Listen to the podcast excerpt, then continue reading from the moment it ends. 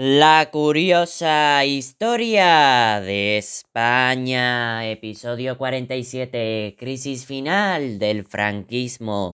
El año 1973 supuso un punto de inflexión para la dictadura debido a que varios factores aceleraron la descomposición del régimen. Primeramente, en relación a las causas políticas y económicas, destacan la crisis internacional del petróleo por la guerra árabe-israelí de 1973, que encareció el petróleo generando una grave crisis económica en los países capitalistas. Muchas empresas cerraron, aumentó el paro y no se aplicaron los precios reales, creciendo el déficit del Estado. Por otra parte, el asesinato del almirante Carrero Blanco, presidente del gobierno, por obra de ETA. Carrero Blanco representaba la línea más dura del franquismo y garantizaba que, tras la muerte de Franco, los cambios fueran limitados y controlados. Su muerte desbarató esos planes. Además, tenemos la división interna del régimen entre aperturistas y el denominado búnker. El nombramiento de Carlos Arias Navarro como presidente del gobierno señaló la victoria de los ultraconservadores.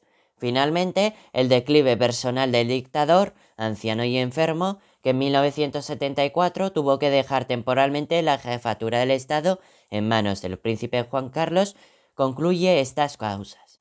En consecuencia, surgieron una serie de causas sociales entre las que se encuentran el incremento de las movilizaciones populares con protestas obreras, estudiantiles universitarias y vecinales debido a la crisis económica y política.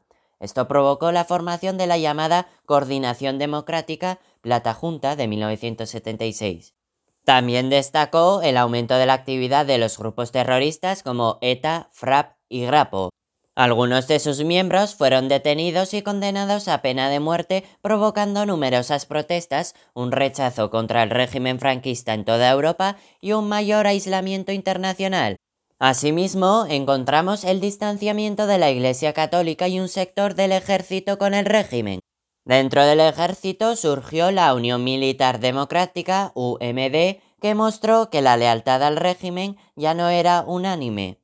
Dentro de la Iglesia, algunos cardenales defendieron posiciones más democráticas como es el caso del cardenal Tarancón, que provocó el lema Tarancón al paredón.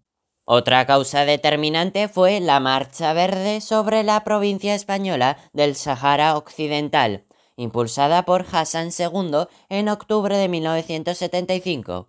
Al frente de ella estaban civiles marroquíes con banderas marroquíes y norteamericanas, como prueba del apoyo de los Estados Unidos que buscaban ocupar dicha provincia reclamada por Marruecos.